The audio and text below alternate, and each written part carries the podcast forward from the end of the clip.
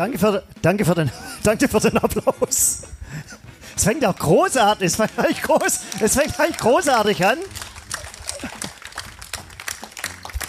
Ja, herzlich ähm, willkommen zu Fisch im Tee. Wir freuen uns, dass er da ist. Günter Günni Brechtel.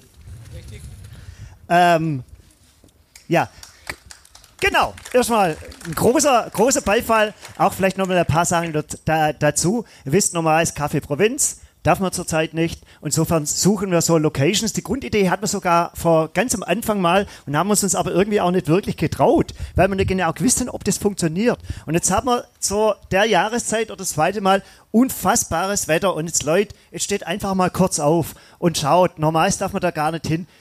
Leben wir nicht in einer unfassbar schönen Gegend.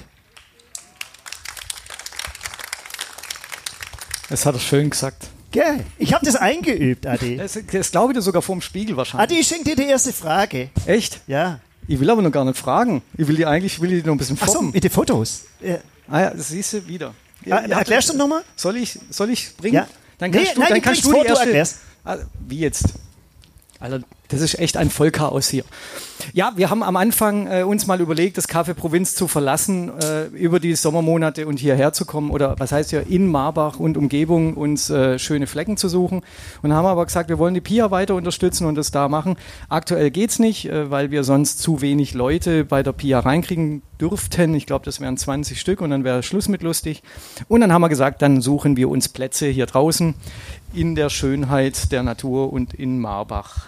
Genau, wir haben uns äh, jetzt einen äh, sehr spannenden Gast eingeladen, der ganz viel zu erzählen hat, weil er nicht nur, ähm, ja, was, was wir beide ja auch betreiben, Rennrad fährt, sondern ähm, ja auch da, Darf ich da kurz unterbrechen? Was hat das iPhone? Sei es mit der rasierte Beine. Ach nix, ich wollte einfach nur, du, es war Soundcheck.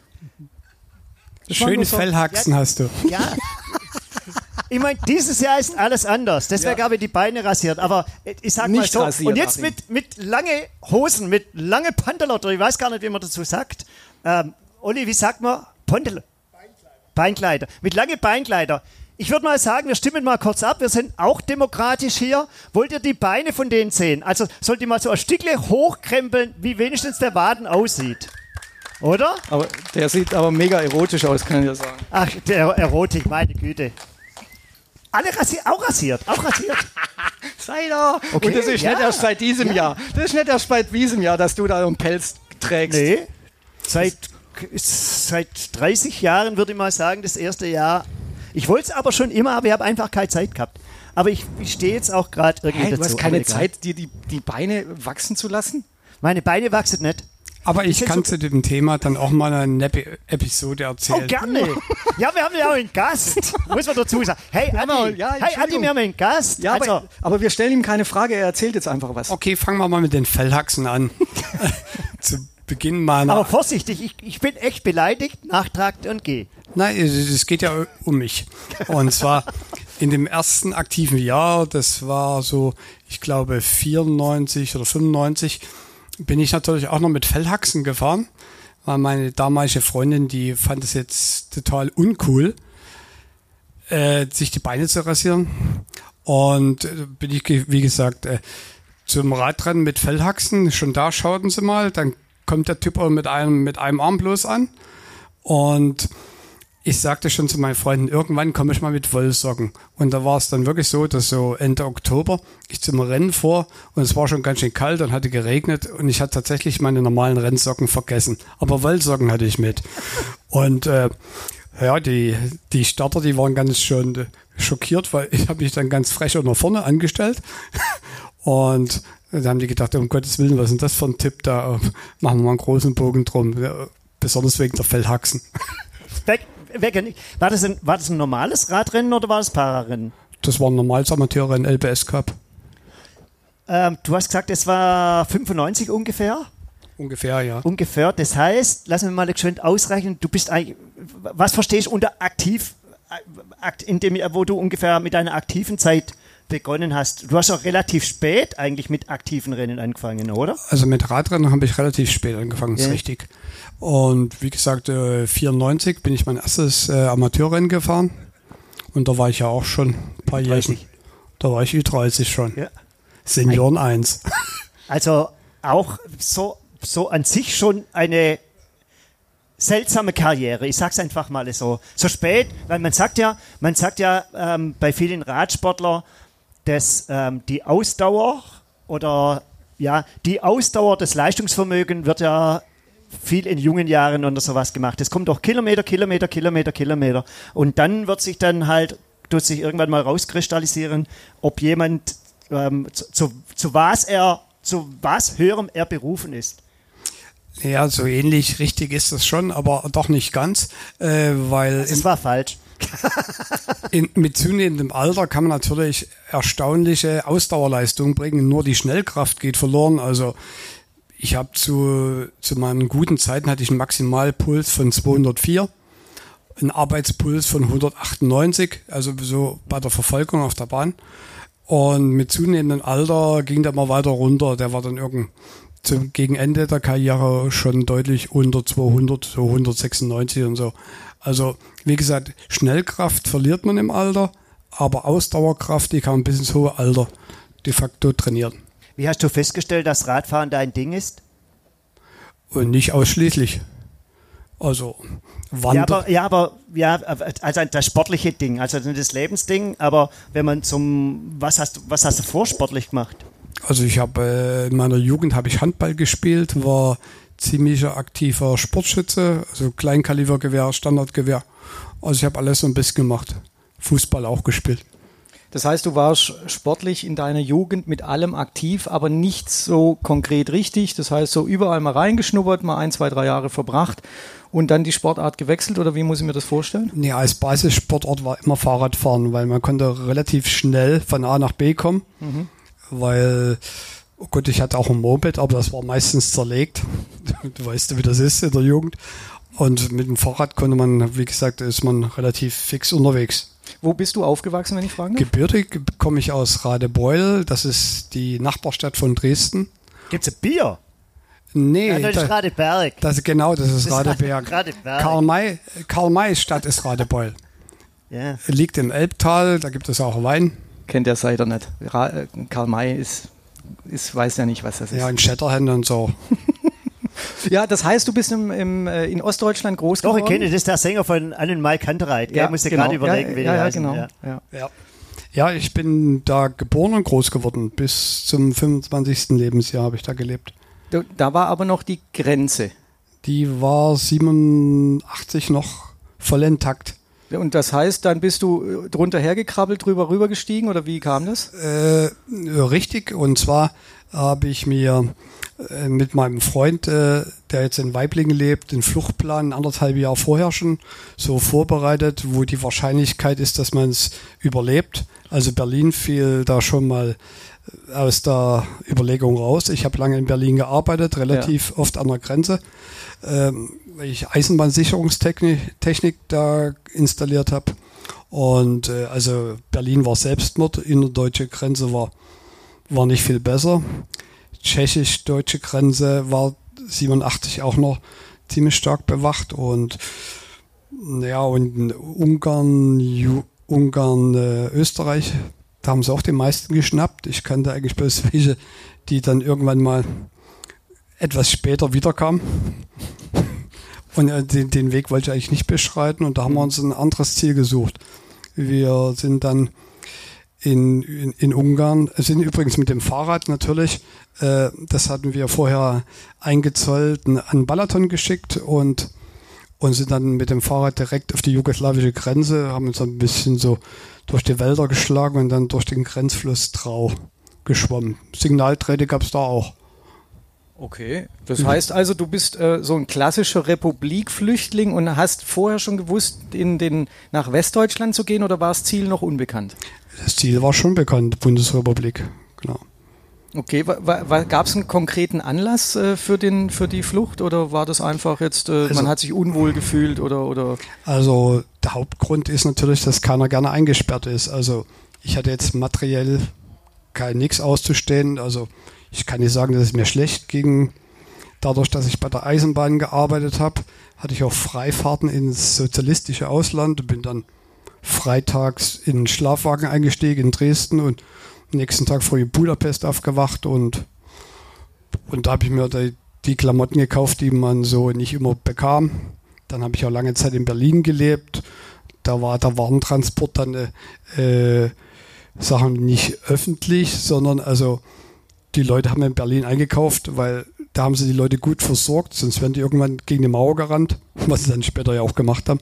Aber von daher, also ich hatte keine, sage mal, keine materiellen Sorgen und mir ging es eigentlich so eigentlich ganz gut, bloß eingesperrt ist man natürlich nicht gerne. Okay. Wie hast du dann, wie hast du dann ähm, dieses 1989 erlebt, so als ähm, befreiend oder, oder, oder dann, ähm, ja, das ist, ich schaue nach vorne, das ist, das ist Gleichgültigkeit oder? Ne, erstmal hatte ich natürlich anderthalb Jahre gewonnen. Ich hatte damals schon dann eine Festanstellung bei Siemens. Du bist gelernter Elektromeister? Äh, ich bin gelernter Elektriker, später dann Elektriker, Elektromeister und habe in die letzten Jahre in der DDR Eisenbahnsicherungstechnik äh, gemacht, also Stellwerke, Signalanlagen etc. Deswegen oft in Berlin. Hm. Und ähm, ja, jetzt habt ihr aber unterbrochen, was, ähm, was angeht. Wie hast du so diesen das 1989 erlebt, außer die anderthalb Jahre? Kannst du noch erinnern an diesen 9. November? Ja, sehr gut, äh, weil da flog ich gerade von Ägypten zurück. Und dann habe ich zu meinem Kumpel gesagt, mein Fluchtkumpel, kaum bist du mal im Ausland, schon haben die Ossis die Mauer eingerissen. ähm, ja, man hört, man hört natürlich jetzt auch schon ein bisschen was raus von der Fluchtkumpel, wo in Weiblingen webt, so tiefe, tiefe Freundschaft. Also, wenn man man, man könnte es ja nur von Büchern oder von Erzählungen oder wir hatten ja auch schon einen Gast ähm, äh, zu dem Thema da und ähm, ähm, so, was ist da, wie, wie merkt man das, dass es der richtige Freund ist, durch den man sowas machen kann, weil ich glaube, das ist ja auch nicht ungefährlich. So diese persönlichen Bestimmungen, was es da alles gegeben hat. Also, was hat dich da so sicher gemacht? Da braucht man ein gutes Bauchgefühl, weil es sind ja nicht wenige durch Quatschen irgendwo gelandet, wo sie nie hin wollten. Und die Wahrscheinlichkeit war relativ hoch. Also ich habe das erst, äh, glaube zwei Tage vorher meinem Bruder erzählt. Ich sage, hey du, ich verpiss mich. es kann sein, dass ich jetzt wahrscheinlich zwei Jahre erstmal im Knast bin. Wenn du, wenn du nicht weißt, wo ich bin, wahrscheinlich bin ich dann da. Weil die Wahrscheinlichkeit, dass es klappt, die haben wir so mit fünf bis zehn Prozent ausgerechnet. Fünf, fünf, und, und das trotzdem zu machen? Ja. Krass. Da, da muss der Frust groß sein, wenn man das trotzdem macht. Naja, so, jetzt weiche ich mal zwar ein bisschen vom Thema ab, aber ich hatte so die Bedenken, das nimmt irgendwann mal rumänische Verhältnisse an. Das sah es ja in den 80er Jahren dann mal gar nicht mehr gut aus und, und habe gedacht, da muss ich jetzt nicht mit dabei sein. Mhm. Was, wer hat deine Familie darauf reagiert, dein Bruder? Ähm, und, wie ist und wie ist das Verhältnis jetzt zu deinem Bruder, nachdem sich das ja ja, ähm, geöffnet hat dann? Das Verhältnis war gut. Mein Bruder ist leider verstorben vor ein paar Jahren. Okay. Also, mein Bruder war 21 Jahre älter, war ein bisschen so Vaterersatz, und, aber ja, war gut. Hm. Sehr gut. Und dann seid ihr, also ich finde, das ist ja krass, der, der Fluss bei Nacht wahrscheinlich? Natürlich bei Nacht. Äh, nee, aber äh, nee, am, am, am, das, längsten Tag des Jahres. Das Bedauerliche, das übrigens hat sich äh, letzte Woche hat sich zum 33. Mal gejährt. Und ja, eigentlich gehen wir da immer mit dem Freund aus, mit den Frauen. Aber leider war die Frau krank, also ist verschoben auf die nächsten Wochen. Die 2020 verschiebt man eh alles, von daher. Naja, das wird nicht so weit verschoben. Aber es gibt noch eine schöne Sache. Jetzt glaubten die natürlich, ich wäre in meinem alten Betrieb, ich wäre krank. Und äh, da habe ich dann schon mein erstes Gehalt bei Siemens in Stuttgart bekommen. Und da rief mein Bruder dann da in der Firma an und sagt, also weitere Gehaltsüberweisungen und Krankenbesuche wären zwecklos. Mein Bruder ist jetzt verzogen. Und dann, ich weiß nicht, Karl Valentin, Buchbinder Warninger, kennst du? Ja. Ja, genau. Also für die Meldung war keiner zuständig und äh, dann äh, hatte am nächsten Tag einen Termin bei der Kriminalpolizei. Und das sagt der Offizier. Da staunen Sie, gestern rufen Sie an und heute haben wir schon einen Termin. Da hat er, mein Bruder dann gesagt, also so schnell waren sie jetzt auch nicht, weil mein Bruder hat in Stuttgart bei Siemens schon sein erstes Monatsgehalt bekommen. ähm, aber ja, ähm, durch den Fluss durchgeschwommen, fremdes Land angekommen und wie ist es dann weiter, wie ist das dann weitergegangen über Jugoslawien dann? Weil wir, wir wussten ja auch nicht, ob Jugosla Jugosla Jugoslawien, Jugoslawien. Äh, heißt das überhaupt? Das heißt gar nicht mehr so. Ja, aber ist, du merkst, deswegen ist es schwer auszusprechen. Ob die ausliefern, das wussten wir nicht. Und äh, ja, deswegen haben wir uns dann per Anhalter bis mit dem Bus bis Belgrad geschlagen auf die deutsche Botschaft und da haben wir einen Passersatz bekommen. Und dann sind wir dann mit dem Zug nach, nach Gießen gefahren. Das ist so Auffang. Das ist zentrale Auffanglager. Auffang, ja. Ich wollte ja, ich finde den Namen so beschissen, so zentrales Auffanglager, das wollten wollen unbedingt naja. nicht sagen. Wie ist das? Ich stelle mir das man, man geht in Belgrad in die deutsche Botschaft rein. Ich bin der Günther. Ja, ich muss schon meinen Ausweis vorlegen. und wir sind geflohen. Ist es dort täglich oder wie war da der, die Reaktion von den Botschaft, Botschaftsangestellten? Er sagte, ja, letzte Woche war schon einer aus Radebeul da. ja. kommen, kommen da jetzt alle aus Radebeul? Nein, das war ja das Tal der Ahnungslosen. Äh, ich weiß heißt, nicht, ob, heißt, ja. Äh, das war, wie gesagt, im Elbtal wurden, das wissen ja auch viele nicht, wurden auf allen Seiten des Elbtals wurden Störsender installiert, damit man kein Westfernsehen schauen konnte. In Berlin und im Vogtland konnte man natürlich überall schauen. Das habe ich, mir, das hab ich schon oft gefragt. Wieso ja. eigentlich nur dort? Äh, weil da die Störsender dann äh, gut funktionieren. Aber was haben die Leute gemacht? Die sind mit dem Trabi hochgefahren auf die Weinberge, haben den Kofferfernseher im Auto gehabt, haben den Ochsenkopf äh, Antenne rausgeholt und Westfernsehen geguckt. Irgendwie geht's immer. Ähm, dann von Gießen, dann wolltest du unbedingt Richtung Stuttgart oder wie, wie ist es dann mit Siemens zustande gekommen? Also mein, mein Freund, der noch in Marbach wohnt, alter Schulkamerad, ein ganz alter Schulkamerad, der wohnte da hinter der Schillerhöhe. Jetzt heißt, früher hieß es Weimarstraße. Und da hat er gesagt, du kommst jetzt erstmal hierher. Und dann waren wir oh, ich glaube, in, in Rastatt, dann einen Tag in, in Bietigheim-Bissingen und dann haben die Freunde, also mein Schulfreund und seine Frau, haben mich und meinen Fluchtkumpel in die Wohnung aufgenommen und da haben wir ein Vierteljahr im Schlafsack im Wohnzimmer geschlafen. Äh, das war ja immer noch besser wie in Bietigheim-Bissingen da in diesem Dings. Was hat dich aus dieser Zeit des Risikoeingehens geprägt oder was halt da jetzt noch bis zum heutigen Tag nach?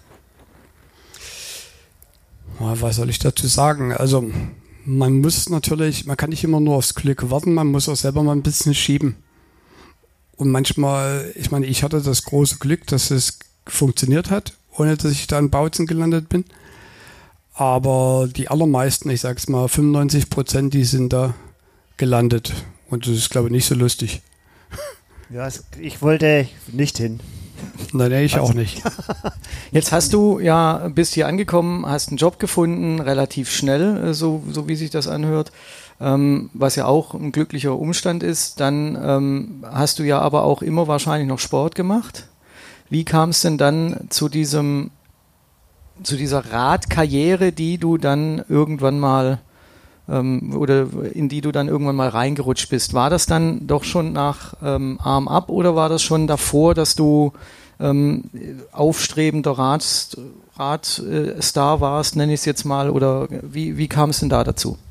Also eine meiner ersten großen Anschaffungen war dann im Frühjahr ein Rennrad. Und mit diesem Rennrad habe ich dann hier so die Umgebung, ich sage mal, Schwäbisch Hall, Schwäbisch Gemünd, Heidelberg, Heidenheim und so, so erkundet. Und ich fand natürlich die Gegend sehr schön, in der ich gelandet bin. Und irgendwie bin ich da ganz gut in Form gekommen. Aber da war noch kein Gedanke an Radrennfahren. Und wie kam es dann dazu? Ich bin erst äh, nach dem Handicap, ähm, der Verlust des Armes, äh, zum aktiven Radsport gekommen. Aber genau da fängt es doch eigentlich schon an. Wenn, wenn man jetzt sich vorstellt, man verliert einen Arm, da kommen wir ja nochmal da gleich mhm. dazu, wie, wie es dazu kam. Ähm, dann ist das ja schon mal ein, ein, Schicksalsschlag. Da denkt man ja nicht unbedingt an eine, ich nenne es jetzt mal Profikarriere. Das ist ja in, in, in dem Bereich so, so oder ein Halbprofi. Ähm, weil gerade das Radfahren, ähm, ich sage jetzt mal ein Arm, ein Fuß, ähm, da würde ich an alles denken, nur nicht ans Radfahren. Weil, ähm, ja, wie jeder weiß, braucht man eigentlich beides oder, oder alle vier Sachen ähm, um so normal oder gut auf dem Rad sitzen zu können. Ich, da, da, da, wenn, wenn, du was meistens auf dem Rad mit einem Arm was gemacht hast, dann hast du danach immer der Hand in Gips gehabt. Das, das, das vielleicht einfach. Nicht, das ist nicht ganz richtig. Und das Gelächter von den Menschen, die, das sind diejenigen, wo dich kennen, wo genau sagen, genau so ist. Und das, da wird ja der Respekt noch umso größer. Das definitiv. es ist wirklich so, dass ich mich einige Male auf die Nase gelegt habe. Dieses Jahr noch gar nichts, fällt mir gerade auf, gell? Nee, du hast noch nichts gesprochen. Dieses nee, Jahr. Ich bin das erste Jahr seit zehn Jahren, dass du nichts gesprochen hast. Lächerlich sei er. Elf? Nee, das war, ich hatte nur äh, drei Jahre lang Unglück hintereinander. Oder anderthalb. Ansonsten ist ja alles super. Es geht aber auch nicht um mich jetzt hier. Nein, ich wollte es nur nochmal Ja, nur nochmal betonen, ist klar, ist klar. Ist klar. Ähm, nee, Günni, äh, dann, äh, also wie kommt man dann dazu, wirklich professionell in den Radsport einzusteigen, ähm, weil, wie gesagt, das Rad muss umgebaut werden. Du lernst ja im Endeffekt auch nochmal eine neue Körperhaltung. Ähm, und Radfahren, du bist ja dann auch C-Amateure gefahren, das ist die, die ABC, so, so. Entschuldigen Sie bitte. Also du bist ordentlich, also du bist ordentlich im der Kader C, mitgefahren. Der C-Fahrer gratuliert dem B-Fahrer. Ja, definitiv. Ähm, C-Fahrer ist, also Respekt vor den C-Fahrern, vielleicht einfach diejenigen, das ist wie im, äh, im Judo der weiße Gürtel. Ja, jetzt das, das sind, wir haben ja lauter Judo-Leute ja, nee, da, weiß da, jeder, was ein weißer Gürtel ist. C-Fahrer darf jeder. Ja, ja, aber Achim, ähm, wenn man jetzt C-Fahrer nimmt, also stecke hier irgendeinen in eine C-Klasse ja, ja, ja, gar, dann, gar der Frage. kommt gar nicht an. Der kommt ich würde nach einer Runde über Runde zeigen. So geht es nämlich gar aus. Kein, gar keine Frage. Also es ist ein sehr harter Sport und gerade auch, äh, wenn man jetzt Kriterien ansieht oder auch Bergrennen, äh, die Kurvenlage und so weiter und so fort. Wie kommt man auf den kranken Gedanken, mit einem Arm solche Rennen zu fahren? Also da muss ich ein bisschen ausholen und zwar, äh, ich, wie ihr sehen könnt, habe ich nur noch einen Arm und den Arm habe ich dadurch verloren, dass ich einen bösartigen Tumor da im Schultergelenk hatte und nach der Primäroperation gab es dann mal ein Rezitiv und dann wurde ich dann eingeladen in so einen onkologischen Arbeitskreis und da sitzen ja die, die ganzen Ärzte zusammen von allen Fakultäten und da sagt, nee, die, Sie sind noch ein relativ junger Mann, 80-Jährigen wird man es jetzt nicht vorschlagen, aber obwohl wir sie jetzt operiert haben und das Rezitiv entfernt ist, aber sie, ihm braucht man nichts erzählen, sie kennen die Materie ja schon, äh, empfehlen wir ihnen, den Arm zu amputieren. Weil sie keinen Arm mehr haben, brauchen sie kein Schlüsselbein und kein Schulterblatt. Ja, da, da habe ich erstmal ein bisschen geschluckt. ja. Wann, war das? Äh, das war im März 90. Jetzt mal ganz blöd, ganz, das ist vielleicht jetzt wirklich nicht die wichtigste Frage überhaupt. Warst du Rechtshänder beim Schreiben? Beidhänder. Be äh, beid, also ja, ich war Rechtshänder beim Schreiben, aber sage mal, zu meiner Zeit wurde man noch umerzogen, von links auf rechts schreiben. Ja, ist richtig, ja. Und das ist meiner Orthographie gar nicht, hat gar, gar nicht gut getan. Ja, das ist jetzt deutlich besser. Aber das ist jetzt schon irgendwie ein Schock. Also man, man ist bei einer OP und kriegt gesagt, wir machen dir mal alles weg, was du, was, was du da auf, auf rechts hast. Ähm, das ist ja schon erstmal ein Schock. Das war schon ein gewaltiger Schock. Äh, ich hatte eigentlich mit einer Chemotherapie und Bestrahlung gerechnet, aber die Ärzte sagten mir, dass dieser Tumor da resistent ist gegen und äh, dass es die Überlebenschance nicht so prickelnd groß ist. Mhm. Und deswegen soll ich das da machen. Dass es jetzt kein, sage mal, eine Verbesserung ist, das haben die mir auch natürlich so gleich gesagt und verstanden. Und dann habe ich natürlich erstmal geschluckt, bin dann nach Hause gefahren und habe dann einen befreundeten Arzt gefragt, was ich denn machen soll. Er sagte, naja, wenn die dir das empfehlen, dann hätte ich das machen, obwohl das ein hartes Brot ist. Und dann kommt man zurück, also nach der OP kommt man zurück ins Leben. Ähm, dann fängt es ja schon bei banalen Sachen an wie Hose anziehen. Also jeder, der mal einen Gipsarm hatte, weiß, dass. Wird da jetzt gerade gelacht oder was? Ich weiß das aus eigener Erfahrung, ja. Aber jeder, der, der irgendwie mal ein Handicap hatte, ähm, auch wenn es nur kurzfristig ist, weiß, dass Schuhe zumachen, Hose anziehen, Hemd anziehen, das einfach ein halbes Grauen ist. Jetzt ist das für dich Lebensalltag, aber natürlich am Anfang auch ähm, so ein halbes Grauen. Da denkt man ja wenig an Radfahren, sondern da denkt man ja erstmal, wie komme ich überhaupt mit dem Leben zurecht? Das ist richtig. Äh, da in Heidelberg gibt es eine Arbeitstherapie, die sich mit so einen Themen und den Betroffenen auseinandersetzt und die unterstützen und Lösungen zeigt. Also für Schnürsenkel und alles mögliche gibt es Lösungen. Du siehst ja, ich habe auch Schnürsenkel. Ja, aber du hast ja auch geheiratet. Du kannst ja mit dem linken Arm schwören. Naja, also ich, ich, ich, ich, ich weiß nicht, oder? Geht? Meine Schuhe konnte ich, sage mal, nach vier Wochen selber binden. Also die, da gibt es Lösungen. Es gibt für vieles Lösungen. Außer Handstand kann ich fast alles. Das ist aber auch unwichtig. Den kann ich auch nicht. genau. Und wenn es das Seite nicht kann, dann ist es auch nicht wichtig. Ja, jetzt hast du dann irgendwann, ähm, war, Radfahren war ja irgendwie schon, da muss ja deine Leidenschaft gewesen sein, sonst hättest du es ja nicht äh, dann professionalisiert. Wie kam es denn dann dazu, zu sagen, okay, ähm, erstens mal, ich setze mich überhaupt wieder aufs Rad und zweitens mal, ich fahre jetzt professionell Rennen? Also fangen wir mal mit dem ersten an. Ich hatte dann nach äh, circa 14 Tagen mal Heimurlaub am Wochenende. Und äh, nach so einer OP äh, hat man noch ein paar Nachwehen, die hat man auch noch heute. Das sind Phantomschmerzen. Mhm. Und die sind überhaupt nicht lustig. Und äh, so die erste Woche habe ich da, glaube ich, so pro Tag eine Flasche Valeron, das ist ein Opiat, verbraucht.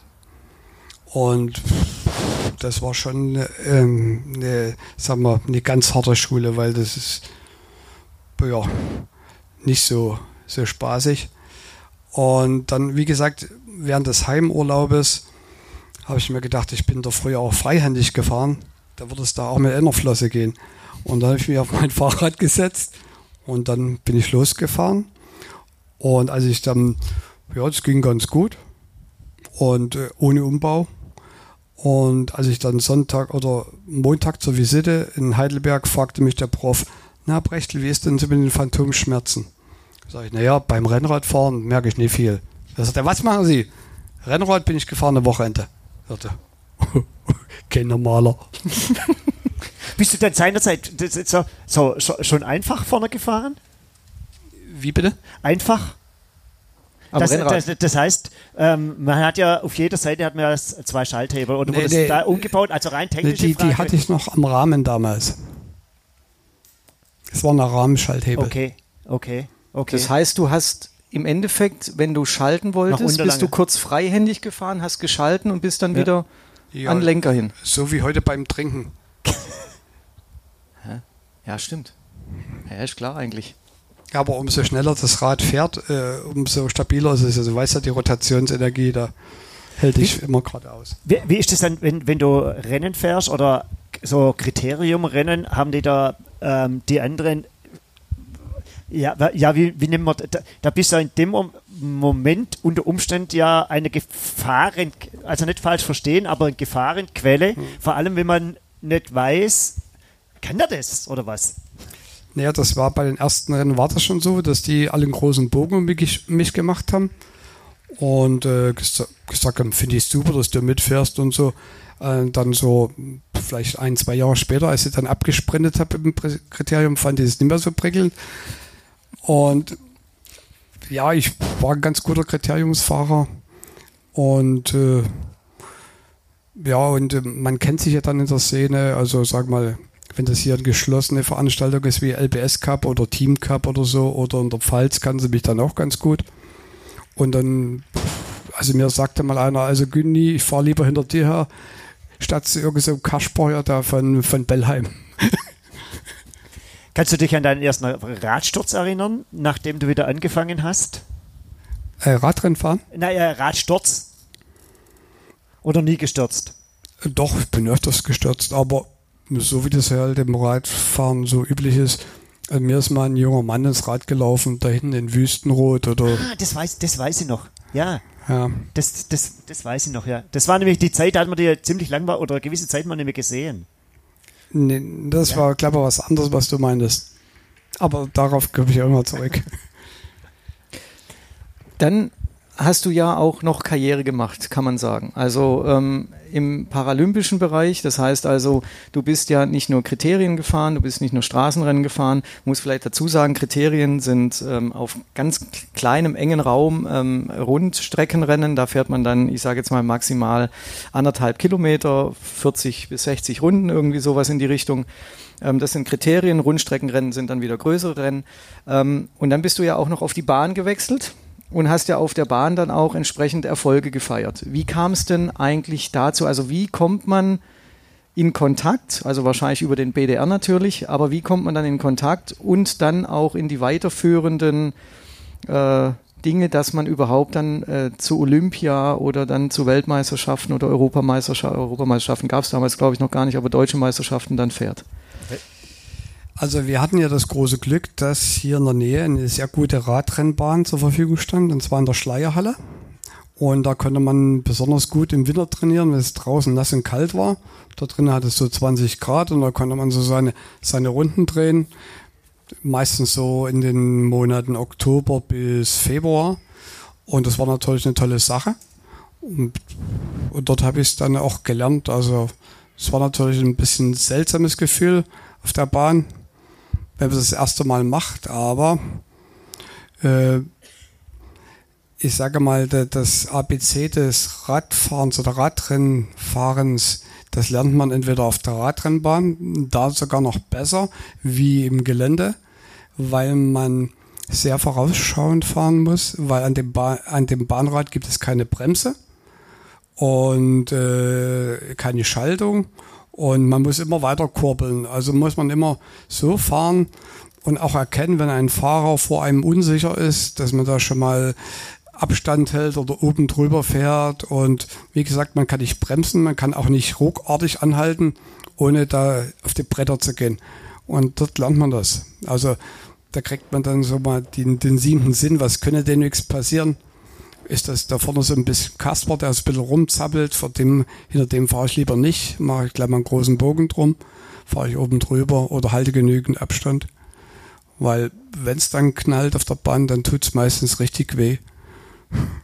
Das heißt, das heißt aber, du bist, ähm, du bist schon auf der Bahn erstmal nur trainieren gewesen in der Schleierhalle, ohne dass da jetzt schon Ambitionen dazu waren, ähm, mal in den Bahnradsport nochmal größere Ziele zu erreichen. Also 1996 hatte ich dann gleich mal vor, zu den Paralympics nach Atlanta zu kommen. War natürlich ein bisschen vermessen, war noch nie mal bei der deutschen Meisterschaft. Wie, wie, ja, wie lang, ja, wie, du, du hast ja gesagt, so 92, 93 oder sowas hast du angefangen, oder wann hast du angefangen genau? Äh, 94 bin ich mein erstes Amateurrennen gefahren. Hab mir dann, Und 96 Olympics. Ne, 98 waren. nein, 96 habe ich versucht, da hinzukommen, aber da Ja. waren andere deutlich besser. Und ich nur zu unerfahren. In dem Jahr bin ich dann so LBS Cup gefahren. Das ist so ein 10 bis 12 Etappenrennen hier in Württemberg und Baden auch. Und ja, Wie kommt dann der Gedanke, nach so einer relativ kurzer Zeit so zu den Olympics zu gehen? Ja, man muss sich ja Ziele setzen. also, also wie gesagt, ich bin dann schon, sag mal, ein komplettes Jahr in der, den LBS Cup gefahren, in dem Zirkus, sage ich mal, im Rennzirkus. Und wenn hier keine Rennen war oder hier war das Wetter schlecht, war ich dann immer in der Pfalz drüben, weil da war es meistens gut. Und äh, dann auch Kriterien, also wie gesagt, die sind kurz und schnell. Wie gesagt, so zwischen 60 und 80 Kilometer kommt auf die Strecke drauf an. Also manchmal kann auch ein 48er oder 50er Schnitt dabei gewesen sein. Geht er dann immer in die Kurven. Und äh, wenn es keine Wertungsrunde ist, da gibt es eine Prämienrunde. Und in der Pfalz gibt es da mal ein paar Flaschen Wein. Platz 1, drei Flaschen, Platz 2, zwei Flaschen, Und dritter du, bist, Platz. und du trinkst für dein Leben gern Wein. Naja, in der Zeit habe ich es mal ein bisschen ausgesetzt. Äh, bevor wir nachher zu, zu gerade zu den großen Geschichten kommen, so dieses ähm, man sieht es ja momentan in der, ähm, in der Tour, weil du auch von Sprints und sowas gesprochen hast.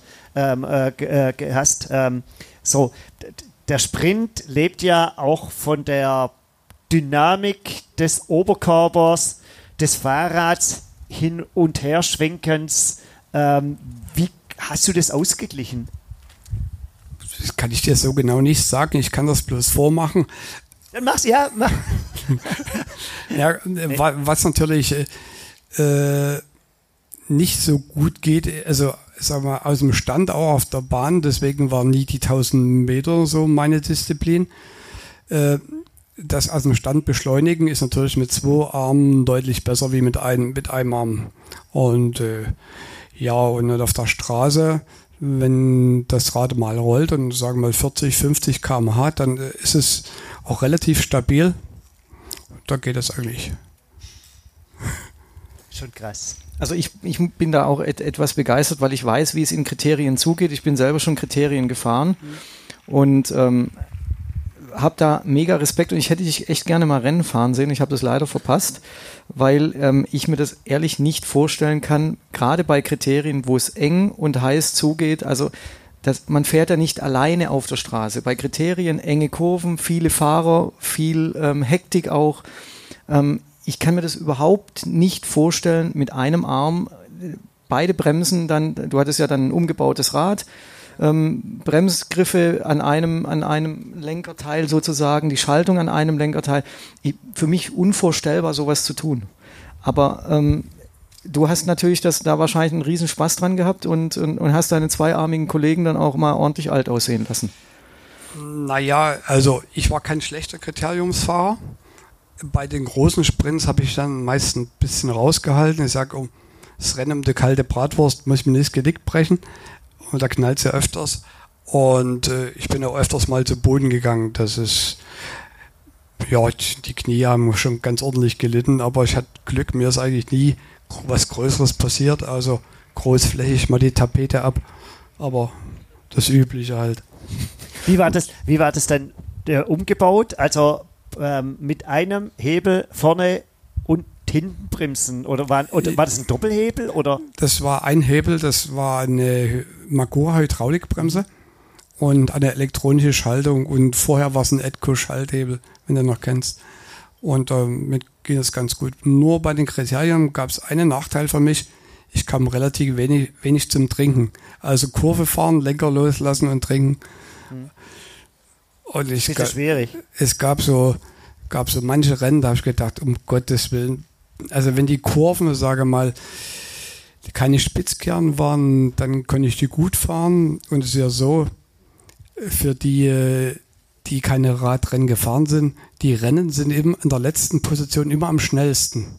Das heißt, die, die Fahrer fahren, die ersten zehn fahren so mit 40, 45 km/h durch die Kurve.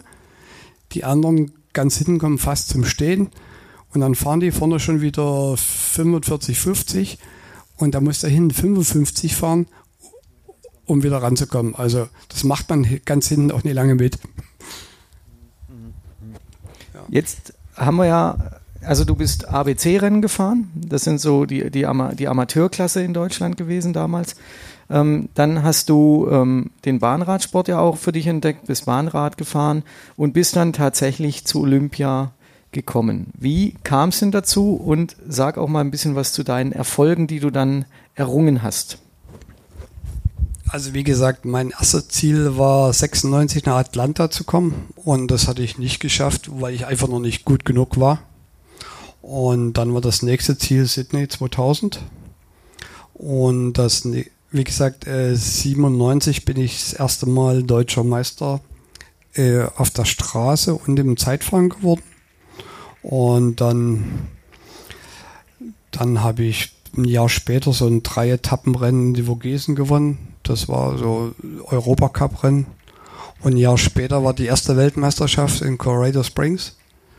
das waren, das waren aber dann schon Qualifikationswettkämpfe, wo nur Paracyclisten oder da waren oder war das innerhalb von ganz normalen Rennen, wo wahrscheinlich gibt es einen Bundestrainer, nehme ich mal an, ja. ähm, wo sich die, die Namen beobachtet und dann rauszückt. Ja, das war im Rahmen der Nationalmannschaft des Behindertenradsportes. Genau.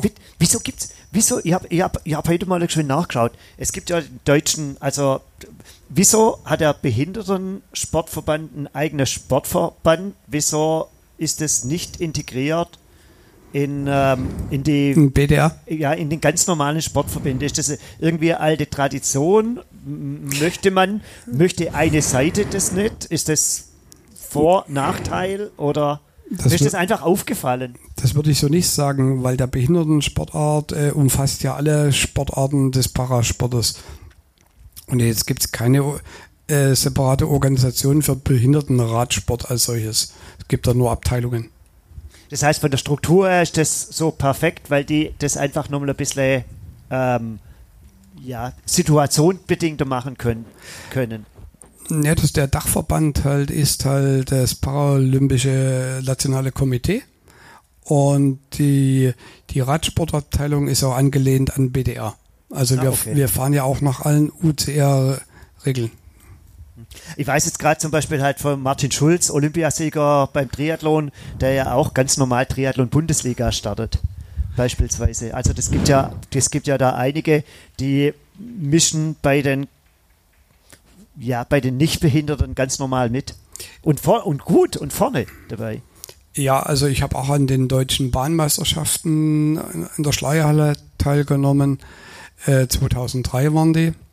Und auch äh, Landesmeisterschaften in, äh, in Dudenhofen und so. Und das auch ganz erfolgreich in, der Mannschaftsverfolgung. Jetzt, äh, du bist so ganz bescheiden. Also das, da, da kann man doch mal stolz sein auf, auf das, was man erreicht hat. Ich meine, ähm, dein Leben ist ja schon ein, ein bisschen mit Höhen und Tiefen. Also man, wir, du hast ja vorhin erzählt mit der Flucht und so weiter und da muss man mutig sein und dann mal nach vorne gehen und ähm, dann kommt man hierher, kriegt einen Job, dann äh, verliert man den Arm, dann äh, äh, hat man Erfolge auf der Bahn, dann hat man Erfolge auf der Straße. Also da kann man doch auch, du bist so ganz bescheiden. Wo kommt denn das her? Also du kannst doch da auch mal wirklich stolz drauf sein. Das ist ja wirklich eine Leistung. Das hat keiner von uns anderen hier jetzt geschafft. Also ich bin da schon relativ stolz. Also ist, vielleicht kehre ich das nicht mehr so nach außen. Was Also im, im Wohnzimmer stehen keine Blumen, sondern alle, Pok alle Pokale, oder? Das, Wo- das, wo- das, ist- das ist so auch nicht ganz richtig. Äh, die, die Pokale, die stehen in einem Regal des, ja, in einem Regal des Bücherregals und äh, ich hatte so die Angewohnheit, äh, die nicht alle aufzuhängen, sondern ich habe so einen großen Pokal, da passen ganz viele rein. Und, und jetzt, jetzt ist der, Wie heißt, wie heißt es? Da gibt es doch dieses, dieses, dieses russische Spiel mit den, mit den verschiedenen Puppen aus. Ein Ma Matryoshkas. Und äh, irgendwann habe ich dann gesagt, wenn der mal bis oben hin voll ist, dann ist Karriereende. Und das war so vor circa acht bis neun Jahren hat dann erreicht. Und deswegen warum. Das sind aber auch schöne Ziele. Das mache ich auch. Wenn mein, wenn mein, aber ich kann, nein, vergiss es Nee, mit nee, nee ich, ich mach, ich mach dir noch ein paar Medaillen, Achim, dass endlich, äh, endlich Ich habe ich hab, ich hab auch Medaillen. Ich Ah, hab, ja, ist Wahnsinn. ja. Ja, jetzt hast du, jetzt hast du ja einiges an Erfolgen gesammelt. Ähm,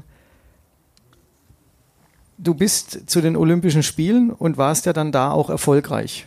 Was war denn da deine oder sag uns mal deine Erfolge und ähm, auf welchen Erfolg blickst du jetzt am liebsten zurück? Also wo sagst du, das ist so eigentlich so der Stern am, am Himmel meiner Erfolge? Also dann würde ich äh, die ersten deutschen Meistertitel erwähnen. Ähm, 97 war das. Dann meine erste Weltmeisterschaftsmedaille. Die war, wie gesagt, in der, auf der Bahnverfolgung in Colorado Springs. Bahnverfolgung für diejenigen, die sich im Radsport 4000, nicht 4000 auskennen? Meter, äh, de facto 4000 Meter Verfolgung. Das heißt, es starten immer zwei, zwei Fahrer äh, auf den gegen, entgegengesetzten Bahnseite und äh, die ersten acht, so war es früher, kamen in die nächste Runde. Dann ging es weiter, die nächsten vier und dann die, die letzten vier fuhren dann um Bronze und die schnellsten um, um Gold. Okay, dann die weiteren Erfolge von dir? Boah, ja, da kamen dann jedes Jahr ein paar deutsche Meistertitel dazu, Bahnstraße, Zeitfahren, so. Dann äh, Europameisterschaftsmedaillen, alle Farben mehrmals, also außer Gold, nur einmal. Ja, aber immerhin. Ja, wie war es äh, bei den Olympischen Spielen? War das äh, auch nochmal so ein Highlight, äh, zu so einem Event im Endeffekt auch zu kommen? Oder nimmt man das halt so mit, weil. Ja, also das ist natürlich das absolute Highlight für jeden Sportler und für jeden auch Betreuer, der das mal wieder erleben darf. Das war, wie gesagt, 2000 in Sydney und da hatten die das, das äh, Stadion noch auf, aufgestockt. Da waren 120.000 Zuschauer drin. Und äh, dann äh, kommt der Aufruf Represents Germany und dann läufst du da rein und dann jubeln dort 120.000 Zuschauer. Das ist schon, da wird auch ein, sag mal, ein hartgesottenen Kerl wird mal Gänsehaut. Mhm, mh, mh. Was hast du dann in Sydney, was war deine Disziplin dort? Äh, 1000 Meter, 4000 Meter Teamsprint, Straßenrennen. Okay, und auch Erfolge gesammelt oder? Ja, die Holzmedaille auf der Bahn, äh, ganz knapp äh, im Teamsprint. Also ich hatte, wie gesagt, gute Platzierung, so Platz 6, 7 in der 1000 Meter Zeitfahren in der Verfolgung. Im Teamsprint, äh, da sind wir leider 0,3 Sekunden an Bronze vorbeigekurvt. Ja. Und im Straßenrennen, die, die anderen Sportler, man, man kennt sich ja so und äh, die sagen, Günther, you race, I have two medals, drive. Und dann musst du die Löcher zufahren. Naja, also so ist das halt. Mhm, mh. Ähm, du, du hast schon so ein paar Zeilen geschrieben und ähm, da hast ja unter anderem geschrieben, so dabei sein ist eben nicht alles. Ähm, Gerade auch so, was den Platz oder so, ich glaube, ein Dings war es dann, ja, gerade der vierte Platz und sowas angesprochen. Ähm, und du sprichst trotzdem davon, von, von den größten ähm, ja, olympischen Spirit. Was, lass uns mal teilhaben, was ist da so das Besondere? Ich war bei zwei Olympischen Spielen zum Zuschauen dort und da finde ich, das kribbelt schon irgendwo. Aber was macht es so als, als Sportler so im Vorfeld schon aus dir? Ja, also es ist für jeden Sportler so ein Highlight, bei Olympischen Spielen oder Paralympics teilnehmen zu dürfen. Man vertritt ja sein Land, äh, hat bestmöglichst trainiert und versucht natürlich dort noch eine Bestleistung abzuliefern und möglichst mit, ich sage mal, mit dem Taler wieder heimzukehren. Und äh, das ist erst einmal erstmal das Erste, äh, das Premiere. Aber das Sekundäre ist das ganze Feeling, das ganze Drumherum das vergisst man einfach nicht. Ähm, das Olympiadorf ist ja, wie gesagt, ein Städtchen für sich. Zu vergleichen, äh, sagen wir, ein nagelneues Wohngebiet, äh, was dann später, sage mal, wo die Häuser verkauft werden oder Gebäude. Und jede Nation hat da so ein oder mehrere Häuser gehabt. In der Mitte gibt es dann mehrere, gibt es eine große Mensa. Da gibt es Warmessen von 0 Uhr bis 0 Uhr bis 24 Du kannst dort immer essen gehen. Nachts um 12 gibt's dann vielleicht bloß noch 10 warme Essen. Also und äh, da trifft man sich, da trinkt man Kaffee, da isst man ein Eis und äh, manche Sportler haben ja nur einen Wettkampf und ich hatte natürlich eine ganze Menge. Ich konnte dort nicht so oft da abends sitzen, aber auch dieses äh, Zusammengehörigkeitsgefühl der ganzen Sportler aller Nationen, das ist schon was Beeindruckendes. Also schon deswegen lohnt es sich mal dabei zu sein. Bist du ähm, dann auch die, die komplette Zeit dann dort gewesen? Weil zwischenzeitlich ist da üblich, ich weiß gar nicht, ob es da vielleicht auch gar nicht so viel Platz oder sowas insgesamt in den, in den Häusern irgendwo gibt, dass man zum Beispiel nur in seiner Wettkampfwoche da ist oder speziell zu den Wettkämpfen anreist, dann geht man vielleicht wieder in ein Trainingslager, weil man dort ähm, warst du die gesamte ich weiß nicht, wie lange lang gehen die Paras? Zwei Wochen? Die gehen zwei Wochen und ich sage mal, dadurch, dass ich so viele Starts hatte in verschiedenen äh, Disziplinen des Radsportes, war ich also von Anfang an, vom ersten bis zum letzten Tag, äh, war ich de facto in Wettkämpfen. Es gab mal ein, zwei Tage, wo kein Wettkampf war, aber es war schon toll. Unlängst gehört, also ich sag mal ganz ähm, ähm, Nebensatz, hast du ein olympisches Diplom bekommen? Äh, Gibt es Gibt's das, gibt's das im Para? Müsste ja normalerweise auch geben. Gibt Und was für, jede, es? für jede Sportart. Für jede Sportart. Erfolgreich teilgenommen, Platz so und so viel, Eins bis acht, glaube ich. bestimmt ja so. Das, ich ich habe äh, letztes äh, Interview gehört vom, vom Daniel Unger, dem ja die olympische Medaille im Prinzip auch verwehrt blieb. Der, glaube ich, siebter, achter war, ich weiß nicht, äh, nicht mehr ganz genau. Und er hat gesagt, ja, aber alle diejenigen, weil man sagt ja dann auch immer, ach ja, wie, wie du auch gesagt, äh, wie du das auch, auch gesagt hast, ähm, ja, die blecherne Medaille oder fünfter Platz und, Also- also und, und fünf- da wird nicht mehr darüber berichtet, aber, aber schon eine Top-Platzierung zu erreichen ist ja aller wert. Und wo ich das dann zum ersten Mal gehört habe und das ist völlig unbekannt, dass es so für die Platzierten, die Top-Platzierten, früher mal bis sechs, dann bis acht, ein sogenanntes olympisches Diplom gibt, das finde ich dann schon grandios, dass einfach so, so die, die, die Wertschätzung und nicht die Reduzierung auf die ersten drei. Ja, das, beko das bekommt man, davon habe ich ein paar. ja. Gelocht, gelocht und in Leitz. Nein, nein, habe ich in einem Ordner abgelegt, ja. Ach, das ist anständig, ja. Ja, ja, genau. Ja, Was hängt bekommen- hast du irgendwas, irgendeine, irgend, ja, die Pokale haben wir, haben wir schon gehabt, die standen im Bücherregal, irgendwo, alle in deinem einen groß, der muss aber ganz schön groß sein, der Der ist groß, ja. So? Und äh, meine Freunde fragen, wieso hast du dein Weltmeisterschaft, deutsches Meistertrikot und Europameistertrikot nicht irgendwo aufgehangen? Ich sage, äh, hab nicht so viel Platz. Die, Das habe ich heute an. ja, ja, das, das, ja, können, könnte man machen, aber gut. Ja, was man natürlich noch bekommt, das wissen ja vielleicht viele nicht so. Es, es lohnt sich ja auch für einen Sportler bei Olympia zu starten. Also man bekommt Ein Koffer. Nein, Wir bekommen nicht nur einen Koffer, man bekommt ein paar Taschen, ein paar Koffer. Damals äh, für Sydney einen maßgeschneiderten Anzug. Und die Damen auch schöne Kostüme.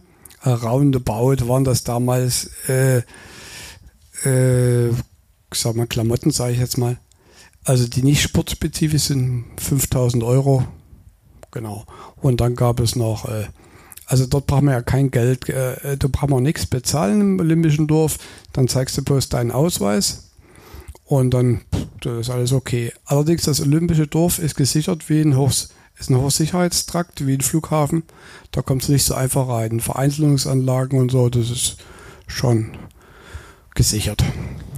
Ja, ich denke, Erfahrungen, die einfach seinerzeit ähm, wahrscheinlich ähm, noch von 1972 von München oder sowas herkommen, dass da ja einfach die Sicherheitsmaßen dann einfach nochmal deutlich, deutlich zugenommen, zugenommen haben. Ähm, es war Sydney, dann warst du vier Jahre später nochmal bei den zweiten Olympischen Spielen in Athen. Richtig? Unters Unterschied Athen zu Sydney. Man hat ja zu diesem Zeitpunkt gesagt, so Sydney, es gibt keine schöneren Olympischen Spiele als Sydney.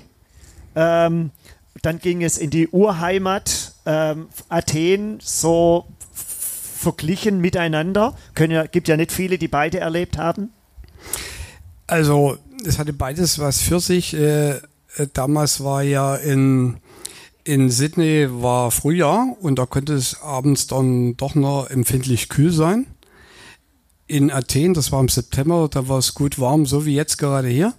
Äh, sehr schön. Und äh, es waren, ja, es war auch ein, ein, ein, ein toller Event. Äh, Leider waren wir da beim, bei der Eröffnungsfeier nicht dabei, weil wir den nächsten Tag früh um acht schon die ersten Wettkampf hatten. Und äh, Wieso wird sowas gemacht? Das, also da frage mich, das frage, klar gibt es einen Zeitplan. Na, aber- es, gibt, es, gibt, aber- es gibt einen Zeitplan, aber so kann ich mir jetzt so vorstellen, so, so diese, dass du, du hast es vorhin so schön umschrieben, so das Land, so dein Land zu repräsentieren und Hymne und sowas alles und, und in so ein volles Olympiastadion reinlaufen, da kann man doch mit den Wettkämpfen auch mal um 12 oder sowas anfangen. Da, da hast du das Gefühl, da wird, wird dir was geraubt? äh, das kann, könnte ich nicht sagen, aber ich bin jetzt schon mal reinmarschiert und habe gewunken. Jetzt will ich eine Medaille. Und äh, dann habe ich die Prioritäten so gesetzt.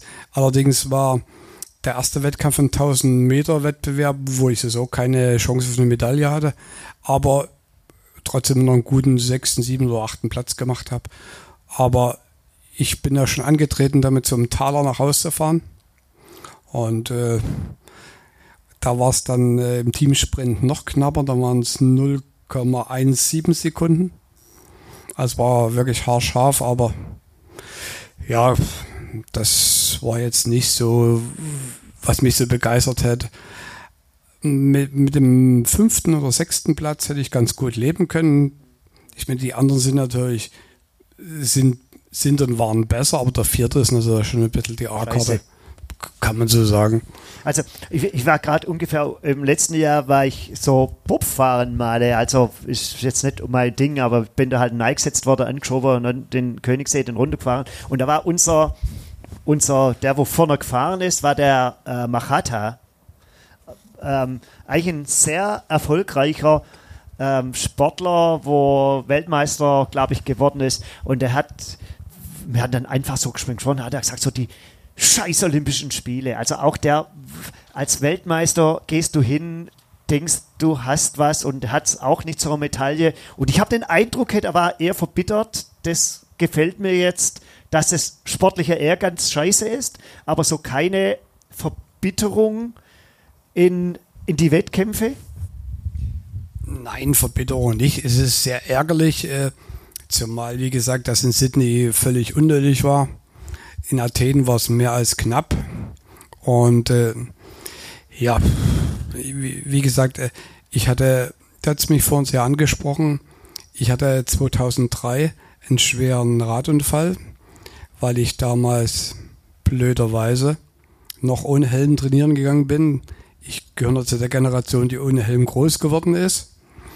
Leider endete es recht unglücklich. Äh, ich bin in Löwensteiner Berge auf einem leichten Hügel, bevor es nach Präforstnow geht, da unten, bin ich in anderem Rennfahrer ans Hinterrad gefahren, aufgehangen, wie man das so schön sagt.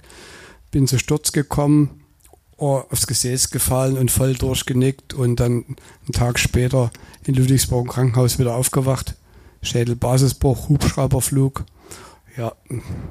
Und trotzdem großes Glück gehabt, dass ich nicht im Rollstuhl saß oder, oder überhaupt noch lebe und ich kann nur jedem, den ich, äh, den ich so auf dem Fahrrad sehe, ohne Helm, kann ich nur sagen, ich war nicht schnell.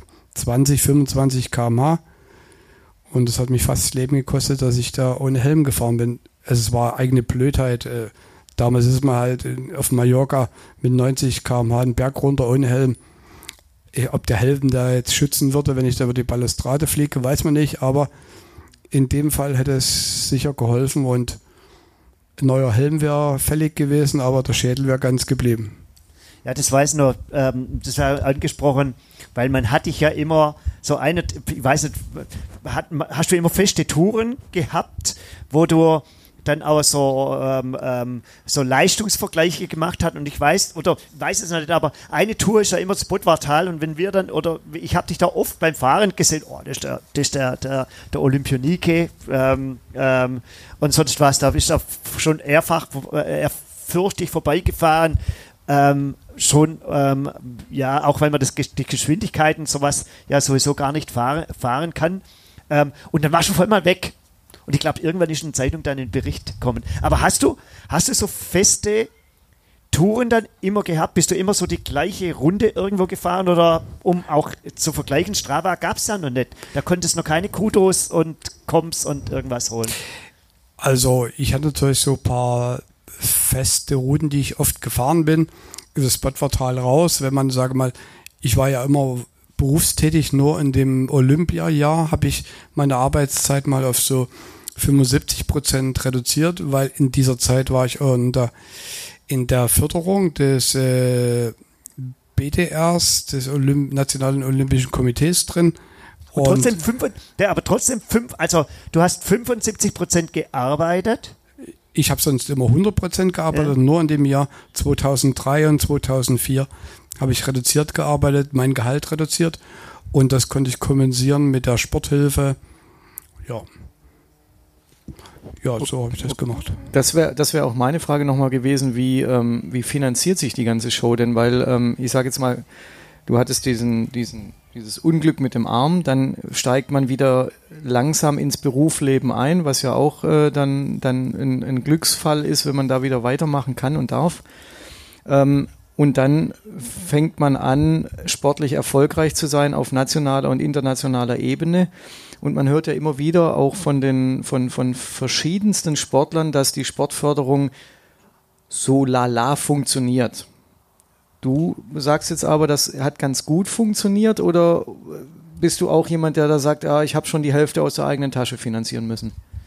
Also, das ging so. Man geht erstmal in Vorleistung. Also ganz, sag mal, ganz zu Beginn meiner sportlichen Karriere gab es gar nichts. Gab es ein Shake Hands, äh, vielleicht nochmal ein Dreierpack Wein oder vielleicht noch 50 Mark damals. Und äh, das ging erst äh, nach Athen mit der, mit der Sportförderung oder vor Athen oder nach Sydney, Entschuldigung, nach Sydney ging das ein bisschen los. Dann gab es für, ein, für wurde gestaffelt nach A, B und C Kader. Ich war die allermeiste Zeit A-Kader. Und dann gab es da, ich kann das sagen, es ist kein Geheimnis, gab es so 300 Euro.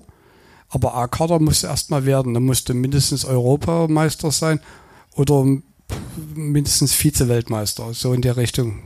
Und äh, ja, das, das war ich dann ein paar Mal und da gab es da, wie gesagt, das bisschen, das bisschen Kohle. Aber die Jahre zuvor bin ich natürlich gewaltig in Vorleistung gegangen. Man kann so sagen, die ersten Jahre habe ich zugebuttert. In der Mitte hielt sich so pari. Und die letzten aktiven Jahre, wo ich dann auch Weltmeister mal geworden bin, 2006, dann hat man, da war ein bisschen was übrig, aber über die gesamte Laufzeit kann man sagen, ich konnte meinen Sport machen, habe auch Material bekommen und äh, sagen wir, äh, Ratsachen.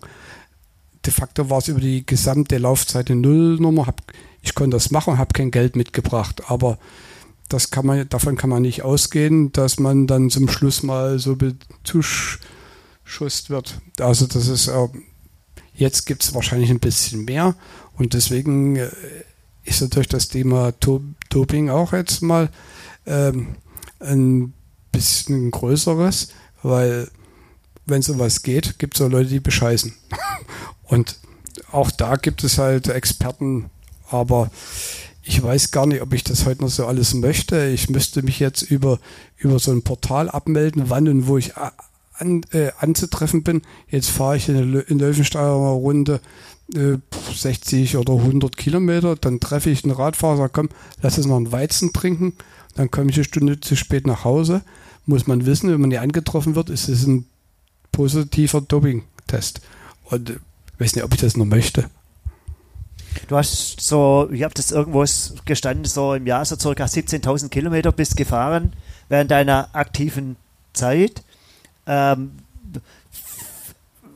hörst jetzt auf, bist, hörst jetzt auf mit Fahrrad oder hast du aufgehört mit Fahrraden? Steht dein Rad irgendwo staubig in der Ecke? Man sieht dich nicht mehr so oft. Sitzt noch auf dem Fahrrad? Ähm, wie empfindest du das normale Radfahren, wo es eben nicht um äh, höher, schneller weitergeht? Also ich sitze wieder vermehrt auf dem Fahrrad. Ich habe auch genügend im Keller rumhängen. Die wollen ja abgefahren werden. Und äh, also in, in, aktiven Jahren bin ich so um die 18.000 gefahren. In Olympiajahren waren das dann knapp über 20.000 plus 40.000 Kilometer mit dem Auto Ar Arbeit und ja, ich bin ganz oft in Frankreich Radrennen gefahren und in Tschechien und so. Das kam da schon zusammen. Wie äh, muss man sich denn das vorstellen? Ähm, jetzt nochmal auf dein, deine Amputation äh, zurückzukommen. Ähm, da gab es jetzt auch hier eine Frage. Ähm, wurdest du da auch mental begleitet? Also hat man dich da unterstützt? Ähm, man kennt das ja jetzt dann auch, äh, ich glaube, Jürgen Klinsmann hat es ja ganz bekannt gemacht, äh, wo er den, den Nationaltrainer der Hockey-Leute holen wollte. Der sollte ja Mentaltrainer werden. Da gab es ja, glaube ich, dieses. Hat er geholt. Riesen, hat, er, hat er den geholt? Da gab es aber diese Riesendiskussion, warum jetzt gerade ein Hockeytrainer bei den Fußballern anfängt. Und da ging es ja, glaube ich, auch um dieses Mentalthema.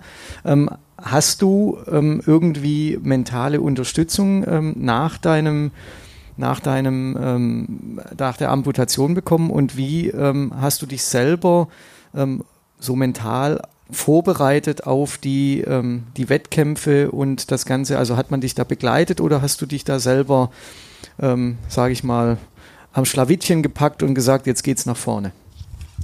Also eigentlich war es letzteres, äh, aber zu äh, Beginn nach meiner Amputation wurde ich äh, von der Universitätsklinik Heidelberg äh, psychologisch schon betreut. So, solange wie ich da war in dieser ich hatte auch eine prothetische Versorgung und äh, ja, das wurde da eigentlich recht gut gemacht. Das heißt, da hast du auch ein bisschen was mitgenommen dann für den Sport oder hast du da im Sport dann dich selber ähm, gecoacht, sage ich jetzt mal, also mental gecoacht? Also wieder letzteres, ähm, weil ich euch ja schon erzählt habe, dass das ein ziemlich gefährlicher Tumor war. Und äh, nach zehn Jahren waren die letzten Nachuntersuchungen und da sagt die Ärztin, Herr Brechtle, ich freue mich aber, dass ich sehe. Ich sage, ich freue mich auch, Frau Doktor. Ja, Sie wissen schon, dass Sie Schwein hatten. Ich sage, naja, 50-50. Nächst 50-50, sagte die. 5 Prozent. Sie maximal 10 sind einer davon. Und da bin ich nochmal kurz nach 10 Jahren kurz zusammengesackt. Ist zusammen, so, oh, shit. Und, aber das mit den, mit den 5 und 10 Prozent, das zieht sich ja doch dein Leben durch. 5 Prozent, zwischen 5 und 10 Prozent ähm, Chance rauszukommen, gesund. Fühlst du dich als Glückspilz? Also, ich würde sagen, bin ich schon.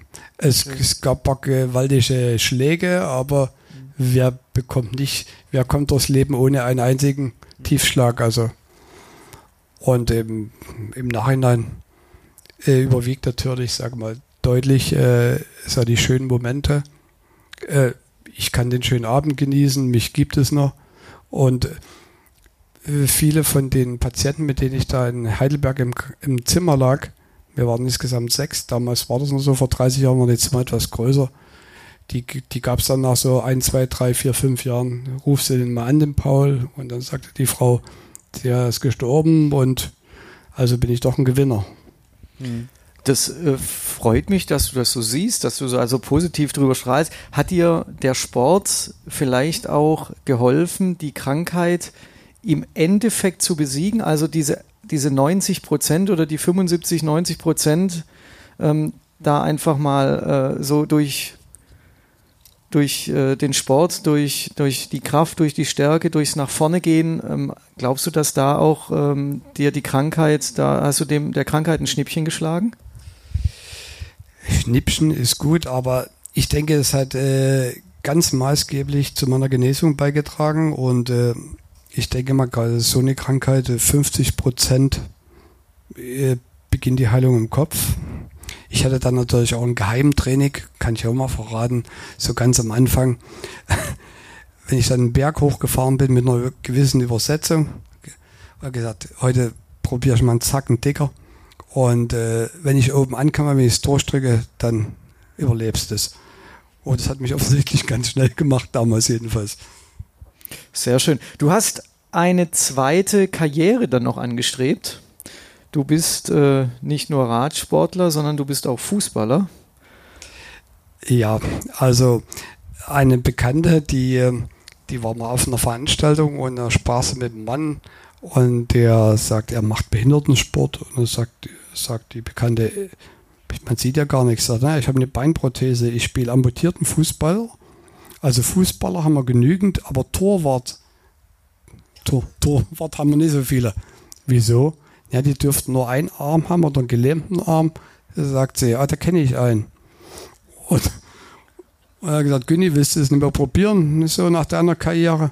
So, habe ich gedacht, naja, gut, das ist ein bisschen loses so rumkicken äh, bin ich dann nach, äh, der Verein ist ansässig in Hoffenheim und wird von diesem gesponsert. Also die Rahmenbedingungen sind hervorragend. Und tatsächlich, tatsächlich brauchten die einen zweiten Tormann. Und da ich in meiner Jugend mal Fußball gespielt habe, gedacht, das kriegst du auch noch irgendwie hin.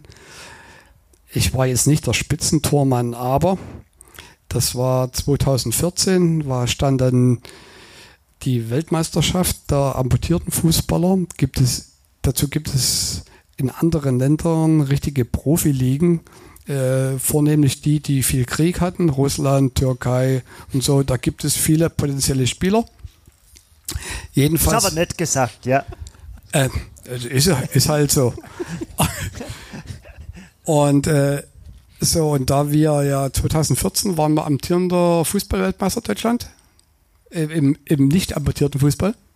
Oh, glaub, ja, könnte Genau. sein. 2000, Also- also 2006, Ich hab keine 2010, 2010, Ja, jeden, Frag mich nicht, ich weiß sowas 2010. jedenfalls waren wir mal Weltmeister. Und dann haben die gesagt, also Rom, Deutsch. Rom, Rom. Zwei, Nee. Ah nein, Brasilien. Rom, Rom sind wir. Ja, Ja, jedenfalls haben, Ja, haben genau, es war 2014. ja, ja, das ist wie Flora und Fauna, Ja, da zweiter- kennst du dich zweit- aus, gell, im Fußball. Da Brasilien, aus. zwei, Brasilien, 2000, Ach. Brasilien 2014 und 2018 gegen Südkorea. Psst. Tschüssikowski. Okay, Ja, jedenfalls Deutschland Fußballnation. Also die Deutschen sollten eigentlich auch dabei sein, obwohl sie sich nicht so äh, qualifiziert haben. Hat man eine Einladung bekommen zur Weltmeisterschaft nach Mexiko. Culiacan ist die Hauptstadt von Sinaloa, da wo so viel schönes Zeug wächst. Oder wir waren da, wie gesagt, eingeladen, mit Hotel und so war alles bezahlt. Und dann gab es auch noch ein, so ein Crowdfunding Halt, ich muss, halt, ich muss für die mal schon Flugtickets. Ich muss schon die Handbremse nochmal anziehen. Du bist als zweiter Torwart nach Hoffenheim gekommen. Ich bin als, bin als Spieler na- nach Hoffenheim gekommen, die brachten einen Tormann und da war ich der zweite Tormann. Und wie, wie jetzt nochmal der Sprung dann ins Nationalteam nach. Ähm, es gab noch nicht so viele amputierten Fußballmannschaften in Deutschland und Hoffenheim war die größte und die hat auch zwei Tormänner. ah, okay. dann haben wir gesagt, naja, komm, den nehmen wir jetzt auch noch mit.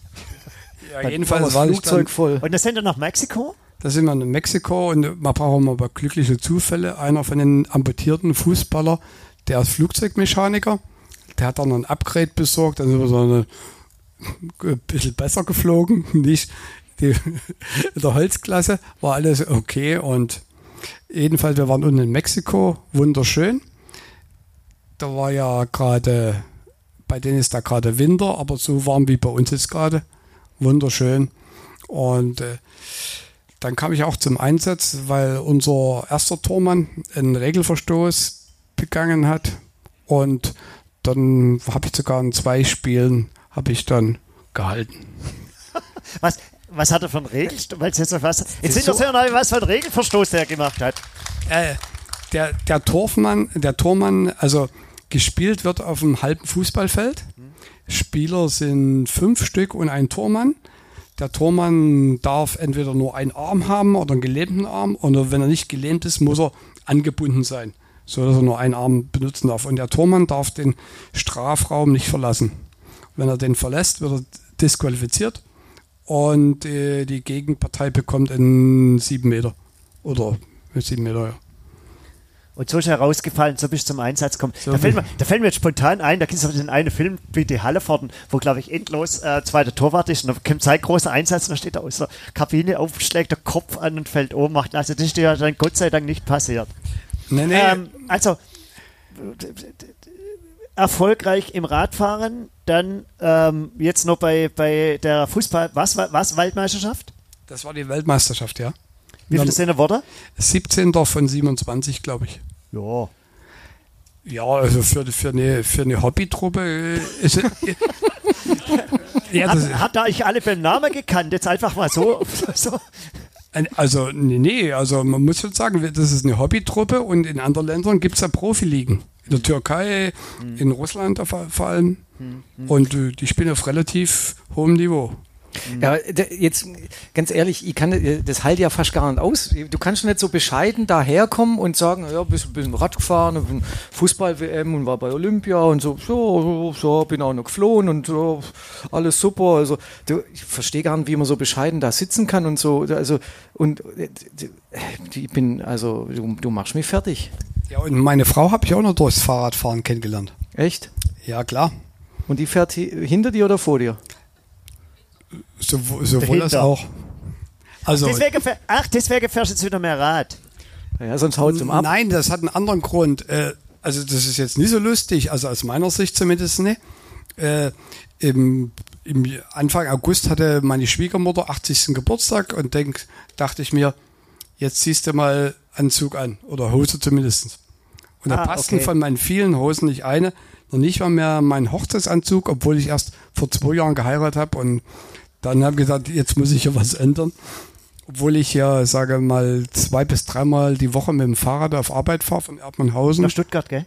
äh, Stuttgart-Fasanhof, da hat's noch ein paar Hügel. Ja, Und jetzt passt wieder in den Anzug ein. Hast du eigentlich den Olympia-Maßanzug? Hebt man sowas auf oder geht es irgendwann zu der in Ebay oder Altkleider? Äh, den von Sydney habe ich noch, Ja. weil der ist ein sehr guter Anzug. Den von Athen habe ich nicht mehr. Das war eh so Khaki-Farben, so, nee, nee, es war so Sandfarben so ein bisschen. Ja, jetzt steht nicht jedem. Nee, der passt doch nicht mehr. Da So, wa- was kommt jetzt als nächstes? Kannst du uns da schon deine Pläne? Äh, Wahrscheinlich wird er Sänger. kann, kann ich dir sa kann ich dir sagen, äh, ich werde demnächst einen Termin bei der Rentenversicherung machen. Dann gehst du zu den Rentnerweltmeisterschaften.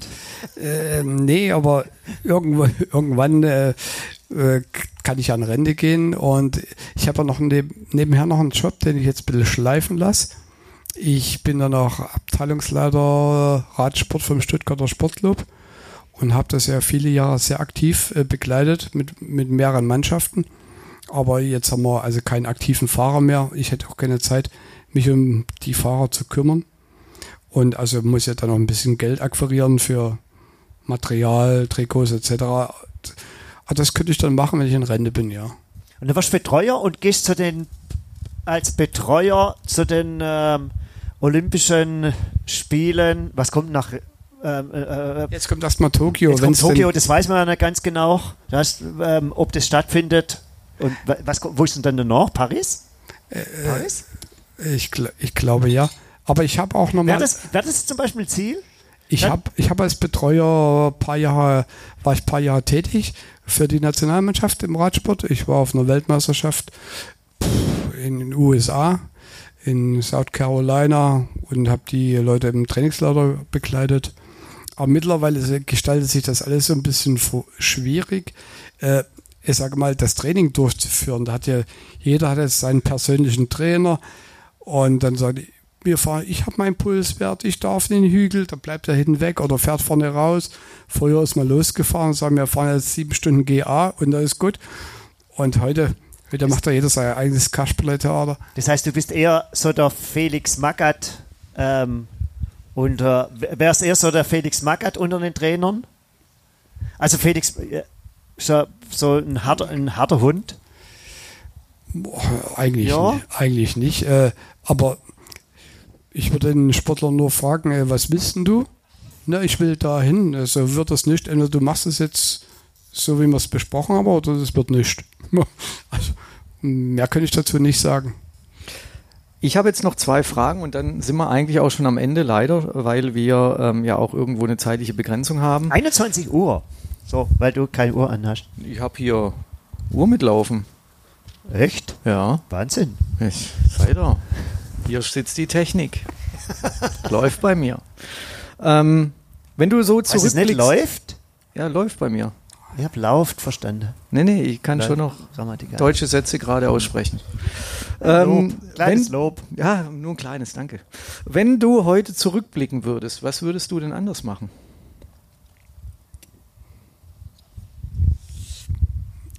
Also, es gibt ein paar Dinge, die, die würde ich schon anders machen in meinem Leben. Ja, mit dem Wissen von heute. Ähm, beziehst du es jetzt auf den Radsport? Allgemein? Ja, die ein oder andere Torheit. Heute holt euch noch mal was zum Trinken. die ein oder andere Torheit, die, die würde ich nicht machen. Aber ich würde mein Training jetzt wahrscheinlich auch aus meiner Erfahrung her nochmal spezieller machen. Oft ist weniger mehr. Und äh, dafür intensiver, was ich immer gemacht habe, gerade vor großen Wettkämpfen, wenn ich auf der Bahn gefahren bin, besonders die 4000 Meter Verfolgung oder Mannschaftsverfolgung, habe ich Motortraining gemacht. Also ein Freund, der selber Radfahrer war, ist vorne im Auto gefahren und ich bin dann mit 60 km/h hinterher oder 70 eignet sich besonders gut da die Stra Fernverkehrs die die Straße von Bad Friedrichshall nach Heidelberg, die hat so einen breiten Seitenstreifen. Da kann man sowas machen. Ja. Und äh, vielleicht würde ich, ja, wenn man es erreichen will, dann muss man an gewisser Stelle schon mal ein bisschen asketisch sein. Also das habe ich äh, vor meiner ersten Weltmeisterschaft 2008 habe ich das gemacht. Äh, in Colorado, da liegt ja der Ort alleine schon auf 2000 Meter. Mhm. Da weiß man, da wird es ein bisschen eng mit der Luft. Und das Straßenrennen, das ging auf 2,6. Da habe ich gewusst, die jede 500 Gramm, die dann mit hochschleppen musst, das hilft da schon. Da bin ich mit 64 Kilo dahin. Jetzt habe ich so 78, also nach der Karriere, aber. Das ist aber, ich sag mal so, dann hast du auch noch sehr eng angeschnittene Anzüge. Das muss man dazu sagen, wenn du jetzt 78 Kilo hast. Also mein normales Renngericht äh, für große Wettkämpfe war so 68 bis 70 Kilo. Und jetzt habe ich halt so, wie gesagt, ich habe jetzt schon ein gutes Stück vorangebracht. Vor Anfang August. Die Hosen passen wieder einigermaßen. Aber wie gesagt, äh, wenn man natürlich genauso weiter ist, also trainiert man jeden, jede Woche 700 Kilometer und fährt bloß 50, dann zeigt das irgendwann mal Wirkung. So, was so, weiter. Hast du noch eine Frage? Sonst würde ich die letzte Frage des Abends stellen. Ja, stell, stell, stell ähm, die Frage. Vielleicht fällt mir dann nochmal eine ein. Ja, genau. Das ist nämlich immer wieder. du, du ist egal.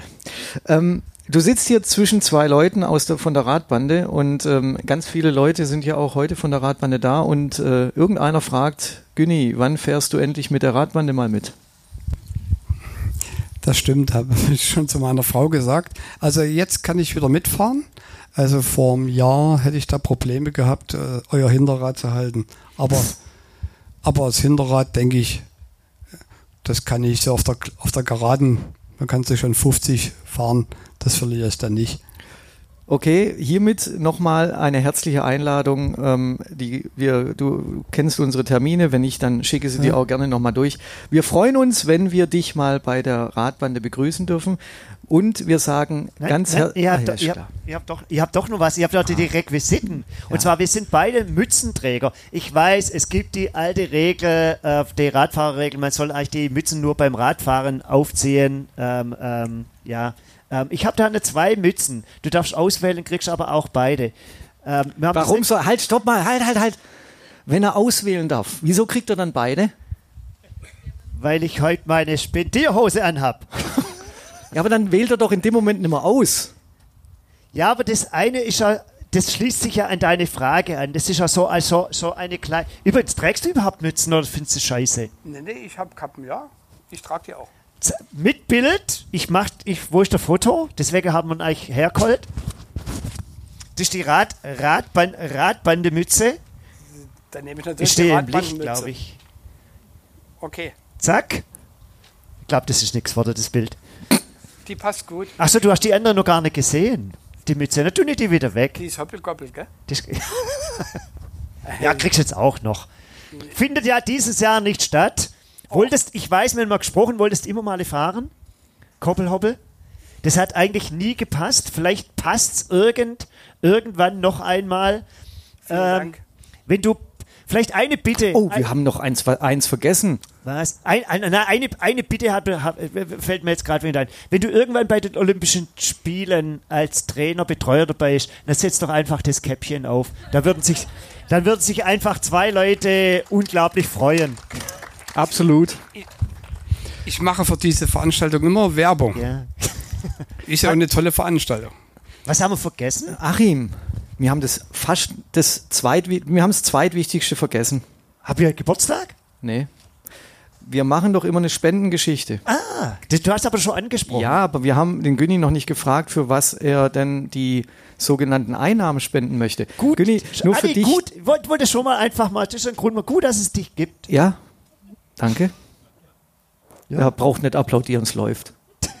ähm, Günni, ganz kurz, äh, wir machen das immer so, unsere Gäste kriegen bei uns ähm, Kleinigkeiten eventuell, manche kriegen auch gar nichts, aber ganz viele sagen uns am Schluss, ähm, äh, unsere Gäste spenden, also es gibt ja hier keinen Eintritt, sondern unsere Gäste spenden für einen wohltätigen Zweck den unser Gast äh, immer auswählt.